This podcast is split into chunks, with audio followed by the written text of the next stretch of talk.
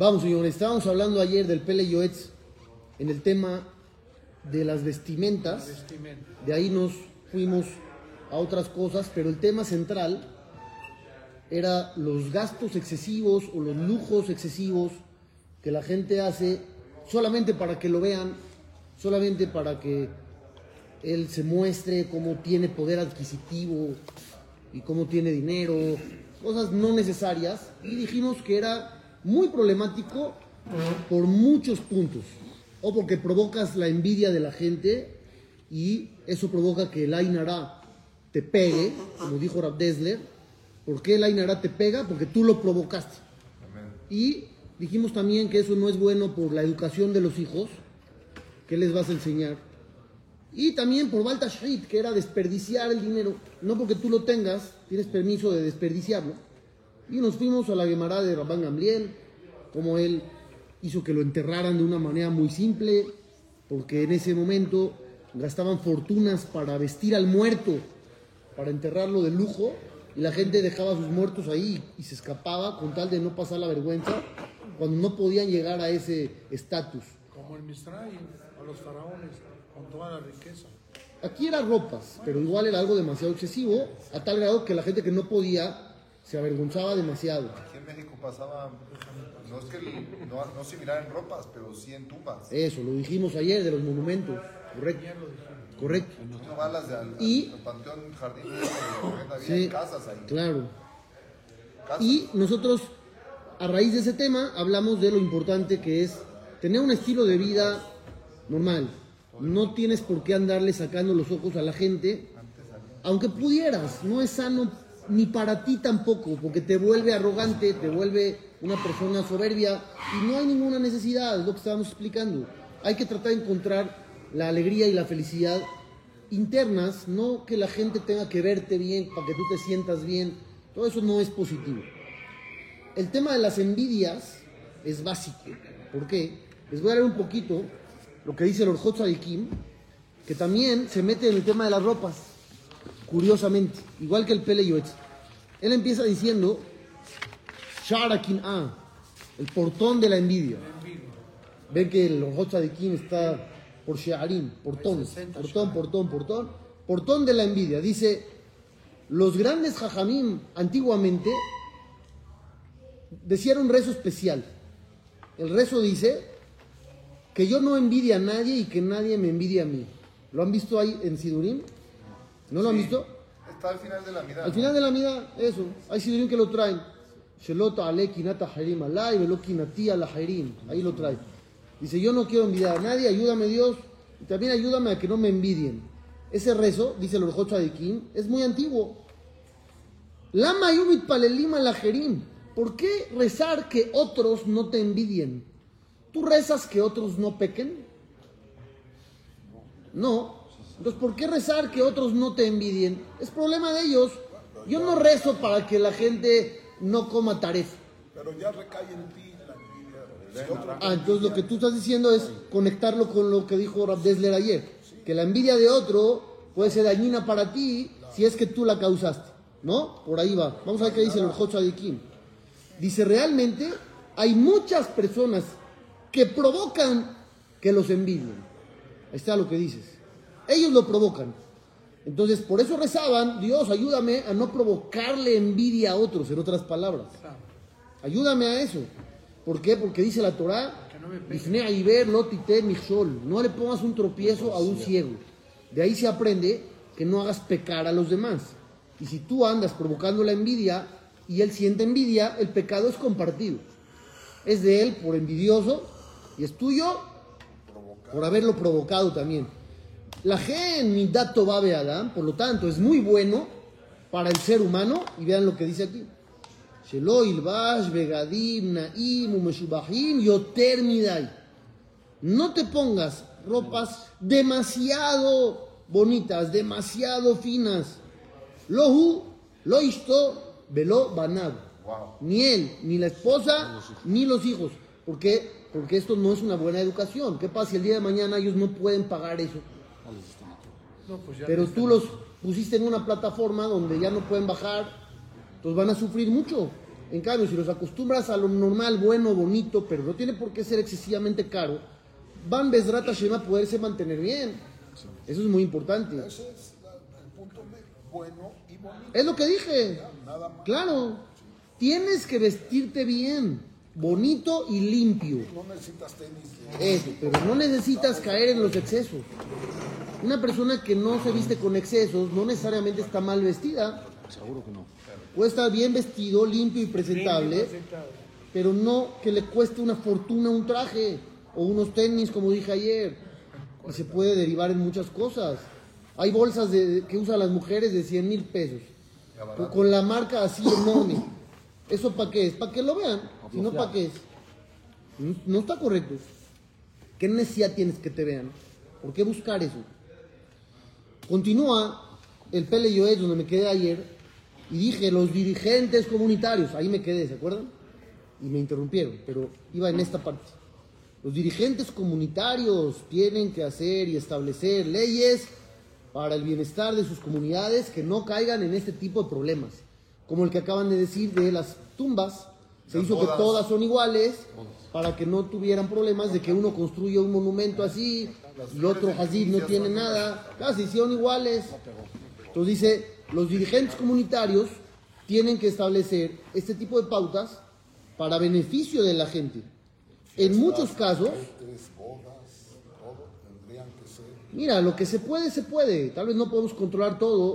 No vas a poder controlar qué se compra la gente y qué viste la gente, pero puedes formar, educar, tratar de transmitir y que la gente cada vez vaya aprendiendo un poquito más sobre el tema. Sí pueden, este, por ejemplo, decir prohibido la decoración en el salón de fiestas.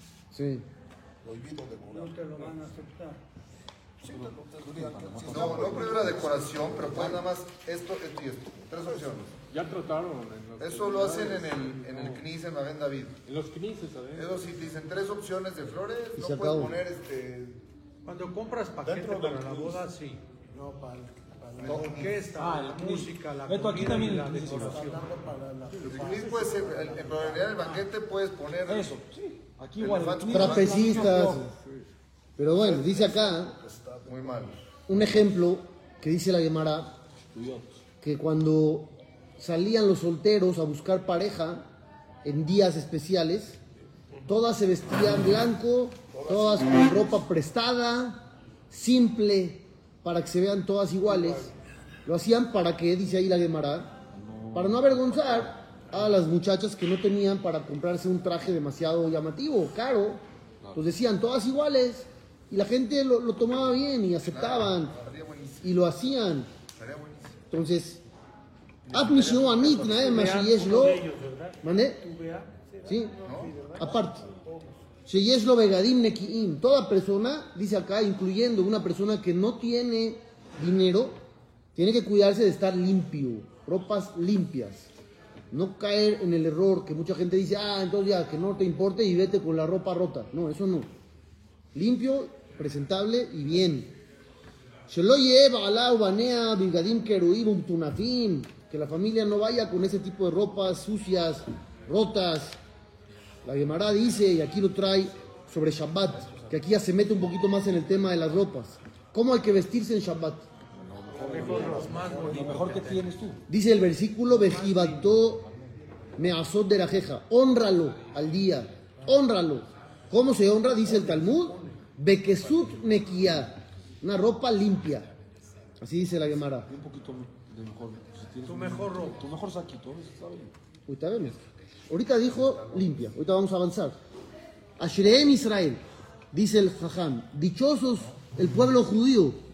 Afilo ani shebahem yesh lo malbush le Shabbat. Que aún el pobre tiene ropa especial para Shabbat. ¿Qué ropa especial hay que tener para Shabbat? ¿Qué incluye esto? ¿Zapatos? ¿O traje y ya? Zapatos. ¿O también zapatos tienen que ser especiales de Shabbat? Zapatos no. Entonces el jajam aquí dice la camisa, el pantalón, zapatos, coba, el sombrero. Dice, todo tiene que ser especial para Shabbat, para no actuar como entre semana. Realmente en la alajá, jajam Abay Yosef trae que zapatos no es necesario tener especiales para Shabbat. Pero ropa sí. Y el que tiene y puede, pues que también tenga sus zapatos especiales, ¿por qué no? Y aquí trae un dato muy bueno.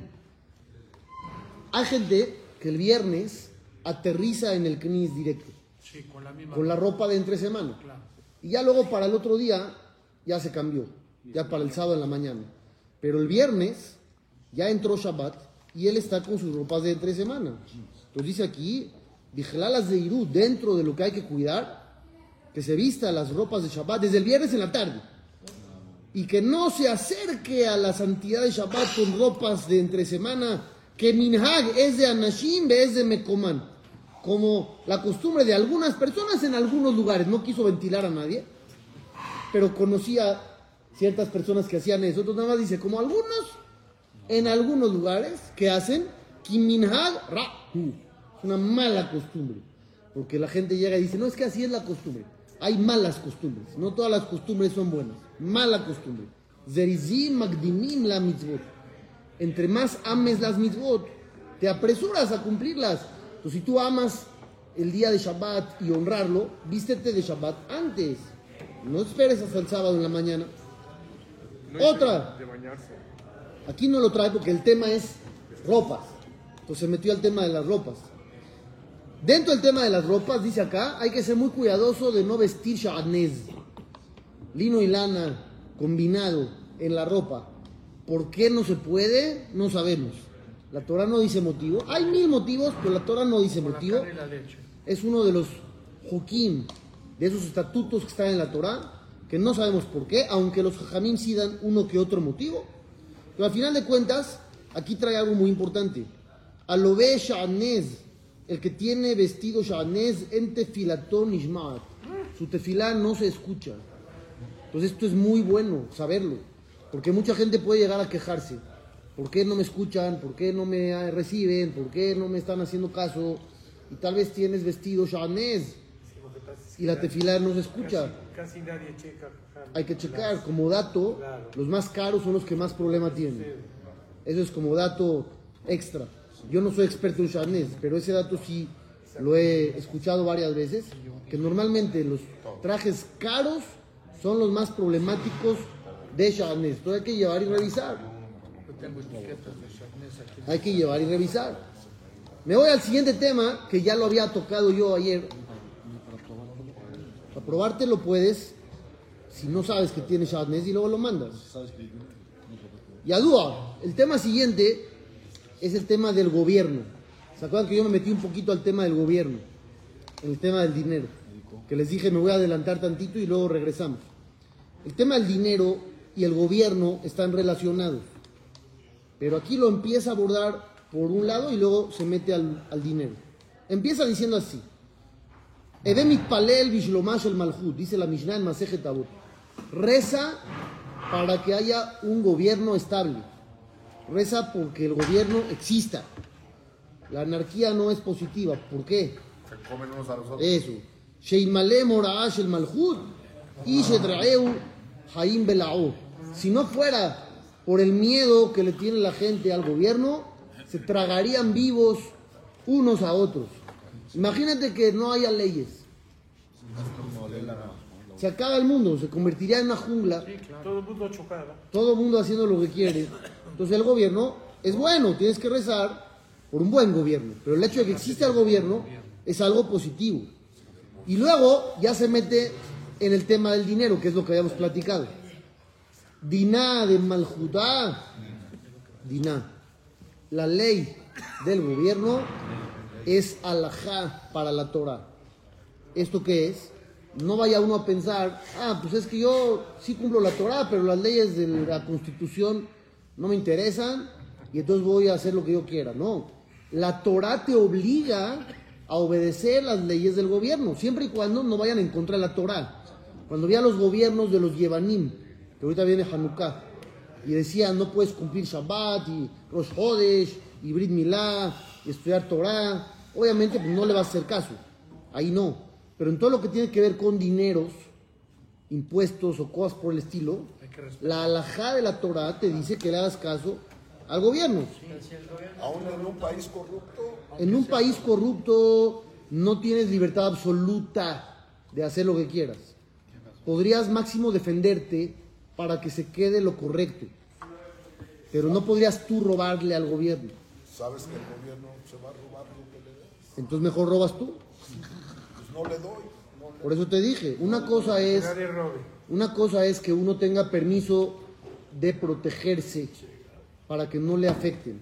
Eso sí. Otra cosa sería, yo, yo voy a abusar de, y ahora yo me llevo. Te voy a poner un ejemplo, no voy a meter mucho. Un ejemplo. Hay personas que ponen un diablito en el medidor de luz. ¿Por qué? Porque según ellos le están robando. ¿Por qué? Porque le llega, no sé, dos mil, tres mil, cuatro mil, cinco mil, cada quien la cifra que quiera, ¿no? ¿Puede ser real que le estén robando? Sí, puede ser real.